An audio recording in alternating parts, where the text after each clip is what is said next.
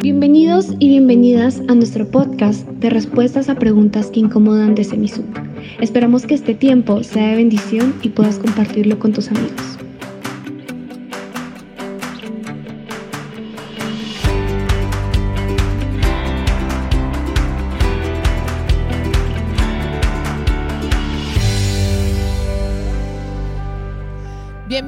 Y bienvenidas a su programa Respuestas a Preguntas que Incomodan. Muchísimas gracias por acompañarnos. Yatensi, ¿cómo está? Buenas noches.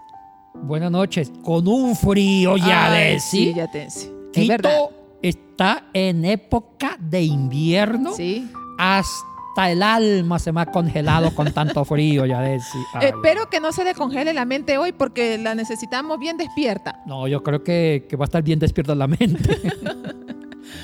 Muchísimas gracias amigos y amigas por la sintonía que nos han brindado en este programa. También por la participación de cada uno de ustedes en los cursos respectivos que se han dictado desde Semisud. Yatensi, ¿cómo le fue en el curso de bioética? Ay, estamos en el curso. Son cinco sábados. 131 estudiantes de toda parte del mundo interesados porque estamos respondiendo a las preguntas más complicadas que el mundo, la sociedad, la, la iglesia. Aborto. Eugenesia, eutanasia, clonación, células madres, manipulación de embriones, donación de órganos, transfusión de sangre. Ay, ay, ay, ay. y sigamos con eso. Es cierto, es cierto. Hoy tenemos otra pregunta, Yatensi, complicada también.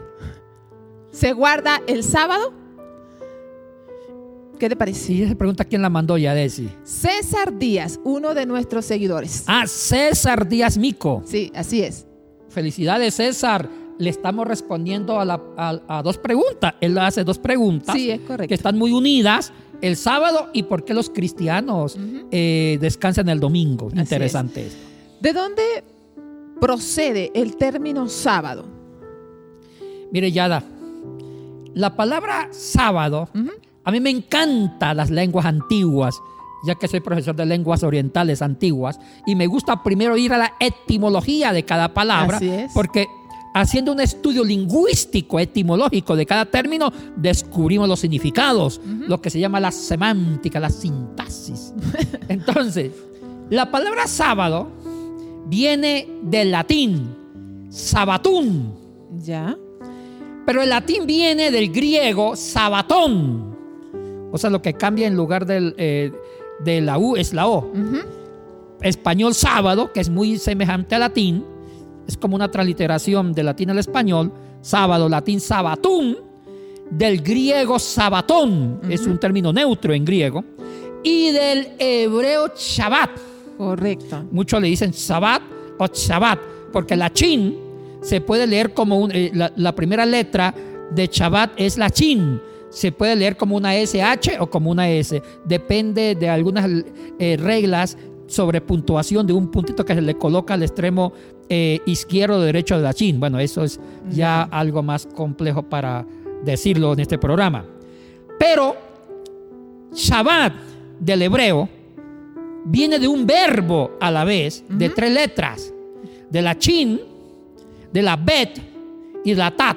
¿Ya? La letra chin Bet, tat significa cesar. Lo que usted estaba haciendo, lo que estaba eh, elaborando eh, en su trabajo, lo cesa. Hay, hay, una interrupción. También significa cesar o descansar. ¿Ya? Eso significa la raíz verbal donde se formó el sustantivo Shabbat. Pero a su vez, Yadet sí. La raíz verbal de la chin, bet, que se traduce cesar, descansar, viene de otras voces de lenguas más viejas. Porque hay que entender que el hebreo eh, tiene, una, eh, tiene una madre o tiene un origen ancestral con la antigua lengua semita. Entonces, una de las, de las lenguas más viejas que el hebreo es el acadio. Ya sea el acadio asirio, el acadio babilonio, que es una de estas lenguas acádicas se hablaban en la antigua Mesopotamia, donde nacieron grandes imperios como el imperio asirio, el imperio babilónico y después el imperio persa, etc. Entonces, en el acadio viene Chabatú. Oiga, en una voz acadia viene de Chabatú. ¿Ya? Y también la cultura egipcia en un antiguo coto, que es una lengua antigua egipcia, es chapatut. Oiga, o sea que el sábado no nace propiamente en el hebreo bíblico, Ya. sino que viene de antecedentes lingüísticos de antiguas culturas como la Mesopotamia, que significaba, viene de Chabatut, Ajá. y en el coto Chapatut. ¿Y qué significaba en el acadio? Significaba descansar. Y también reconciliación. ¿Reconciliación con quién? ¿Por qué ellos tenían este día? Mire, me está obligando, Yadesi, repasar las antiguas tradiciones ancestrales. Mucho más viejos que el pueblo de Israel, haciendo una investigación profunda sobre el sábado, ya la práctica del sábado viene del eh, de- la Mesopotamia y también de Egipto. Increíble eso. O sea que el judaísmo lo incorporó en su fe Ya.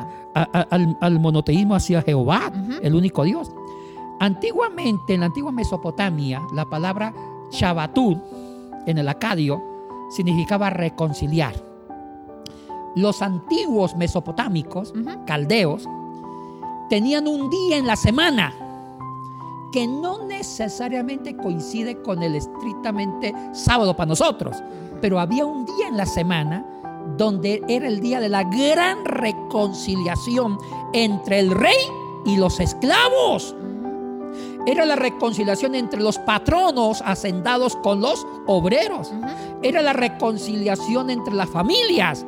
Era la reconciliación de los ganaderos con el ganado, porque eran pueblos nómadas.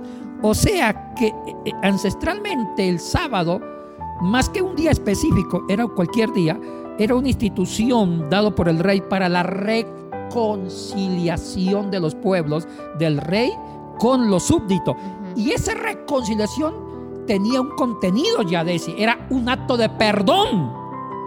Ahora, hay un código muy antiguo que lo he citado algunas veces, ya decía, el famoso código Hammurabi. Eh, fue un código de unas 282 prescripciones hechas por el antiguo rey eh, asirio llamado eh, mesopotámico Hammurabi, que en el año de 1775 escribió las primeras leyes, eh, eh, prescripciones eh, sobre leyes antiguas y ahí nació por primera vez la presunción de inocencia. Y dentro de esas leyes habló el principio de justicia. Oye, el famoso Código Hammurabi, 1775, ya habla sobre la justicia y relaciona la justicia con el buen trato de un rey, de un patrono al esclavo, al súbdito. Y ya da la idea de un día de, de descanso para los, para los ganados y para los esclavos. Ya Hammurabi habla de un sentido de justicia que se veía en el descanso. O sea, que descansar era un sentido de justicia.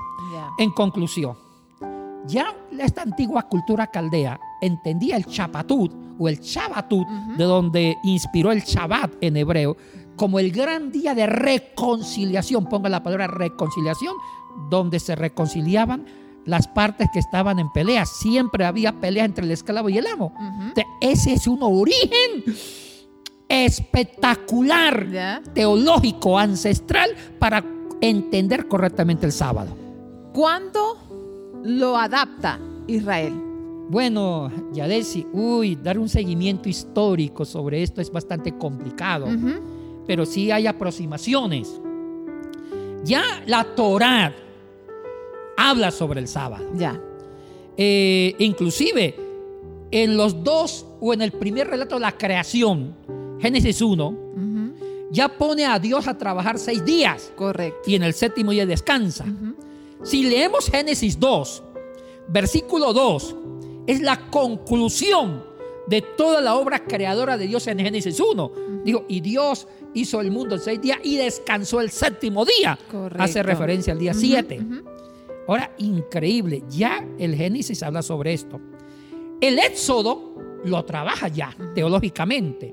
Si uno revisa Éxodo capítulo 16, ya a partir del versículo 4, 5 y 6, Éxodo 16, versículo 5 en especial, cuando estaban en el desierto, el pueblo de Israel que salió de Egipto, de la esclavitud, vivían del maná.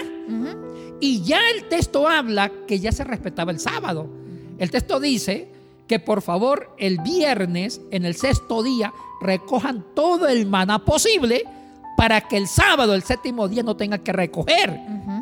O sea que el viernes tienen que recoger el doble para no recoger el, sábado y descansar y comer. Ya. O sea que ya en, la teología del desierto ya hay una observancia sobre el sábado. Bueno, hay que ver si esos textos fueron escritos mucho más después, hacia el siglo X antes de Cristo, en la época de David. Ahí nos metemos en otro problema sobre la, la, elaboración literaria de, de la Torá. Ese es otro programa. Ahora, hay una cosa interesante ya de sí.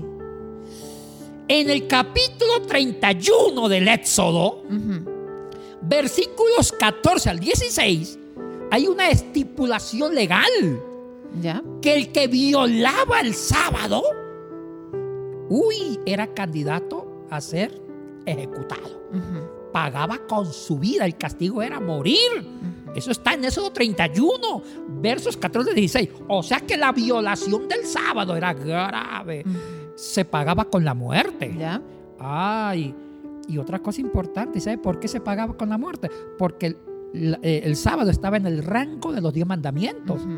Si leemos Éxodo capítulo 20, en los versículos 8 al 11, hay tres o cuatro versículos solamente sobre ese mandamiento del sábado respetará el día séptimo, no trabajará todo eso. O sea que el sábado es uno de los diez mandamientos. Pero entonces, el pueblo de Israel no es que toma este día sábado eh, copiado de los otros eh, pueblos circundantes, sino que Dios se lo da, Dios le dice, Dios le da la orden, o, cómo es, ¿Cómo, cómo hay que entender la idea del sábado en relación al pueblo de Israel. Bueno, según el Éxodo, Ajá. Dios estipula el sábado. Y en, la formación del código legislativo en el Sinaí, en Éxodo 20, que es parte del, código sinaítico, Dios da una orden al pueblo que por favor guarde el sábado. Entonces, e, en la Torah es, e, es, figura como una prescripción legal, como una orden divina que Dios habla a través de Moisés. O sea, fue Moisés el que estipuló esto en nombre de Dios. Pero si el mismo Dios lo estipula, entonces, ¿qué importancia tiene que los otros pueblos tengan un día de descanso? ¿Cómo se relaciona con Israel? Bueno, si vamos a los pueblos ancestrales, es que hay que entender una cosa, Israel no apareció de la nada. Ya. El judaísmo no es una raza pura autónoma, independiente a otras culturas o a otras razas, a otros pueblos. Cuidado. Si vamos al mismo, al mismo Pentateuco, vemos que el primer judío, literalmente, fue caldeo mesopotámico. Si leemos Génesis, eh, el texto nos dice que Abraham viene de Ur, de los caldeos. Ya. Y Ur de los Caldeos, estamos hablando del territorio de la antigua Mesopotamia, donde se forman los grandes imperios babilónico, asirio y después persa. La, la, gran Mesopotamia donde nació la lengua caldea. Entonces, hay que ver que Abraham recoge toda una, una riqueza cultural e inclusive idiomática, porque el idioma que posiblemente habló, habló Abraham era el acadio. Ya. Y, y del acadio eh, funda el hebreo. O sea que hay una vena ascendente de la lengua hebrea eh, viene de una lengua ancestral llamada lengua semita, en honor a, eh, a Entonces es obvio que Dios tiene un sentido misionero hermoso. Dios tiene, ya ese, una cosmovisión cultural linda. Dios no anuló las culturas antes de Abraham, sino que toma lo mejor de la cultura, alguna fiesta, para purificarla con los grandes teólogos, profetas del, Antiguo Testamento y hacer de esas culturas una cultura para el pueblo judío que haga referencia a su religión sagrada, una, religión monoteísta en honor a Jehová de los ejércitos. Muy bien. En este sábado, Yatensi, en este día de descanso, ¿qué se podía hacer y qué no se podía hacer? Ay, Adesi, buena pregunta. En el periodo intertestamentario, siempre hay una teoría que hubo un periodo de silencio por, varias, por varios siglos, muchos dicen 400 años, 500. ¿Qué significa el periodo intertestamentario? Significa el último libro del, del Antiguo Testamento que se escribió en relación al primer libro del Nuevo Testamento que se escribió. Hay un paso de 400 años, 500, depende de quién los cuenta. En ese periodo intertestamentario, eh, siglos cercanos al cristianismo, uy, se trabajó mucho sobre el sábado. Y también hubieron muchos libros que escribieron los, los famosos judíos, expertos en la ley, y los expertos de la ley eran los escribas. Ya. Eran los abogados los que estudiaban para interpretar y contextualizar la ley del Sinaí. Eso era toda una carrera. Nadie podía comentar la ley sin una preparación académica. Y ahí nacieron los escribas, que no es un movimiento, es un título. Es como un doctor en leyes en la actualidad. Entonces, en ese periodo intertestamentario se produjo una literatura que se llama la literatura midráchica, los midrachín, que hemos ya comentado sobre, Sí, sí, sobre sí. esa literatura. Y esa literatura tenía un propósito, interpretar y contextualizar la ley. Y en una de esas literaturas se escribió el Talmud. El Talmud es toda una, una, es toda una interpretación y contextualización de la ley. Y en esa interpretación de la ley nacen las tradiciones judías. Entonces, en el Talmud ya habla de que se prohibían 39 trabajos en el sábado, Ya. para citar fuentes. O sea que en el periodo intertestamentario ya se había legislado qué trabajos no se podían hacer y qué trabajos se podían hacer. Entonces, en el periodo de silencio, entre comillas, que así se llama también, o periodo intertestamentario, se habla, ya había una prescripción, que habían 39 trabajos que se prohibían y habían dos escuelas de abogados, dos escuelas de derecho que peleaban por la interpretación correcta de la ley, que era la chamay y la jaley. ¿Cuáles eran los trabajos ya de ese? Todo lo que tenía que estar relacionado con el tema del tabernáculo. Entonces, eh, habían trabajos como cuáles? No eh, quitar la lana a la oveja, no cocinar, no barrer, no, no lavar la ropa, eh, no trabajar el cuero, no trabajar en carpintería, no trabajar con los metales, no pintar, no escribir. E inclusive los médicos no podían ejercer consultas a no ser por un caso extremo de emergencia. Ya. Entonces, 39 trabajos, y esos 39 trabajos tenían sus derivados. No podían caminar más un kilómetro a la redonda. Ya. Entonces, eso ya está estipulado, inclusive el Talmud lo, lo prescribe. Eh, y ahora, habían trabajos que sí podían hacer. Lo único que podían hacer en el día sábado, en los tiempos de Cristo, era ir a la sinagoga para honrar, adorar a Dios.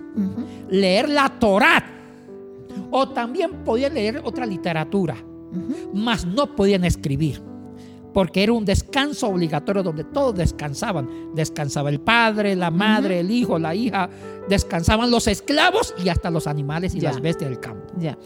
Entonces, Yatensi, ¿cómo entender que si no se podía cocinar, cómo alimentarse el sábado en todo el día?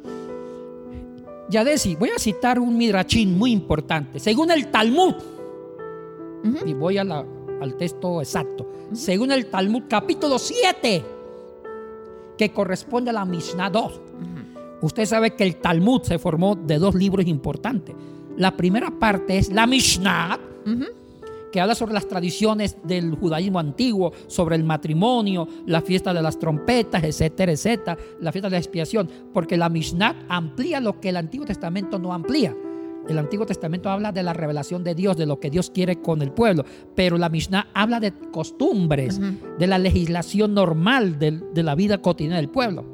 Entonces, la Mishnah es la primera parte del Talmud. La segunda parte es la Gemara, que, que complementa las tradiciones. Sí. Y este libro no lo escribió uno en, en especial, aunque lo recopiló un gran famoso judío, pero es la obra de muchos, de muchos judíos durante varios siglos.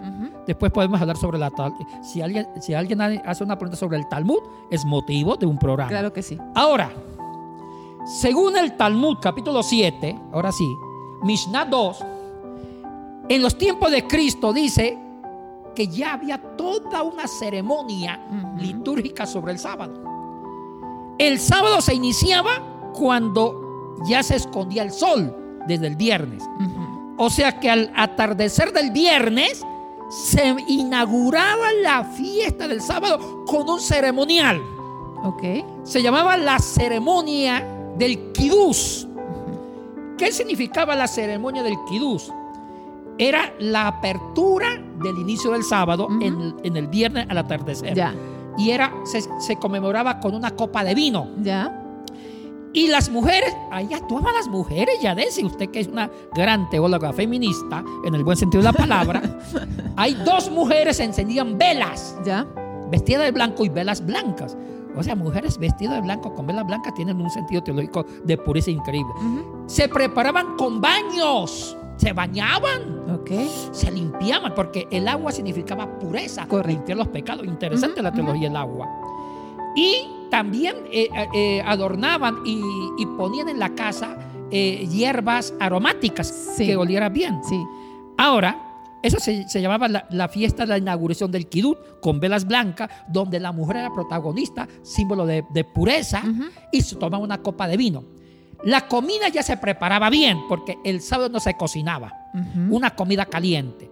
El sábado era ir a la sinagoga, habían sacrificios importantes, de eh, había un sacrificio Ya. de adoración a Dios, Ya.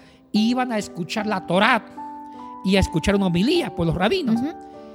Y se terminaba con la puesta del sol el sábado. Ujú. Ya el atardecer del sábado era la conclusión con otro ceremonial que se llamaba el Abdalat. Abdalat, que significaba la interrupción, el fin, eh, significaba ya la, la conclusión de la fiesta. Y en esa fiesta era una cena también, a veces había una cena, Ok. era la cena más importante y era la conclusión del día. O sea que el sábado significaba descansar, cesar las funciones y también tenía un- una teología de la justicia. Los derechos humanos nacen de ahí. Ahora ya te sí. Yo entiendo que una de las cosas que no se podían hacer en el día sábado era sanar, sanar a los enfermos. Y Jesús precisamente lo hace en día de reposo. ¿Por qué Jesús está teniendo este enfrentamiento o varios enfrentamientos con los fariseos, sobre todo?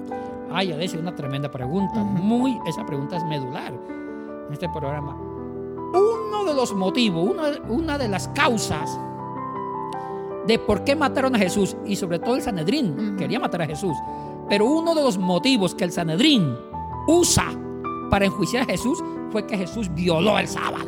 Ya, Y ya leímos en Éxodo capítulo 31, en los versículos 14 al 16, que el que violaba el sábado era candidato a ser ejecutado. ya. Y Cristo hizo méritos Ujú, que lo ejecutaron. Sí. Porque Jesús dijo cosas increíbles. Puso el sábado al servicio del hombre. ujú. No el hombre al sábado. Al decir esto, ah, y, y él dijo que él era el Señor del sábado. Al decir esto, que él era Señor del sábado, se estaba abrogando eh, derechos que le competían solamente a Dios y al Hijo de Dios y al Hijo del Hombre. Ya. Que al decir que él era el Hijo de Dios, el Hijo de Hombre y que era el Señor del sábado, eso fue motivo para ejecutarlo. Según, el, el- según el tribunal, según el, gran concilio del Sanedrín de los 70, y dos ancianos, presidido por el sumo sacerdote. Entonces Jesús le da una nueva interpretación al sábado. Ya. Cristo fue un abogado, fue un crítico, porque una de las funciones del Mesías era la innovación y la renovación de la ley. Y Cristo renovó lo más sagrado del sábado y puso el sábado al servicio de la justicia humana. Ya. Ay, hay un milagro que yo siempre lo cuento y lo enseño, hija, que es Lucas 13, versos 10 al 17, Correcto. cuando Jesús sanó La en el día sábado a la mujer encorvada Sí, de 18 sí. años. Y cuando la sana, los- el, el principal de sinagoga, todo furioso, Señor, Señor, mire lo que has hecho. Ajá. En lugar de decir, gracias Jesús por sanar a mi ovejita. Ajá. No, bravo porque había el Correcto, sí, sí, sí. Y sabe que le contesta Jesús, le dice, hipócrita, si usted hace descansar al buey y a la mula, y si ve a un animal en un pozo, usted lo saca. Con mayor razón, yo usé el sábado para liberar a esta mujer, Así para es. hacerla descansar Así de la es. opresión. Oiga, Jesús le dio al sábado más que un descanso, la justicia. La justicia es el fundamento del descanso. Y la Jesús. dignidad a las personas. Y dignificó a las personas. Correcto. Hay algunas confesiones de fe que hoy en día siguen guardando el sábado. ¿Por qué? ¿Están en lo correcto? Bueno, hija, lo que pasa, Yada, depende de las hermenéuticas que se hacen el sábado. Ajá. Y sí, están los adventistas, que yo respeto mucho. Ellos ven que el único día de descansar y de adorar a Dios es el sábado, Ujú. porque depende de mucho cómo se interpretó el Antiguo Testamento. Entonces, aquí entran mucho las hermenéuticas, las lecturas y las tradiciones de cada, eh, de cada grupo religioso cristiano. Nosotros los cristianos eh, deberíamos guardar el sábado. Bueno, somos cristianos y aquí hay una tradición sobre el domingo. ¿Ya? Ay, como diría un buen venezolano, este es otro chichón. Sí. Este sí es otro chichón y eso tocaría tomarme todo un espacio para fundamentar el domingo, que también tiene su riqueza, ya de Así es, tiene su es. riqueza. Muy bien, entonces, ¿hablaremos del domingo en un próximo programa? Claro, claro que sí. Haremos un seguimiento entonces a eso. Gracias, Yatensi, por iluminarnos con su sabiduría esta noche. Gracias, Yadesi. Gracias y muchas bendiciones a todos ustedes. Amigos y amigas, solamente queremos recordarles de un curso en Semisud, recaudación de fondos con la profesora Ana Cepero de Puerto Rico los días 20, 27 y 10 de abril. Por favor, comuníquense o escriban al correo que aparece en pantalla. Que Dios les bendiga y nos vemos el próximo martes.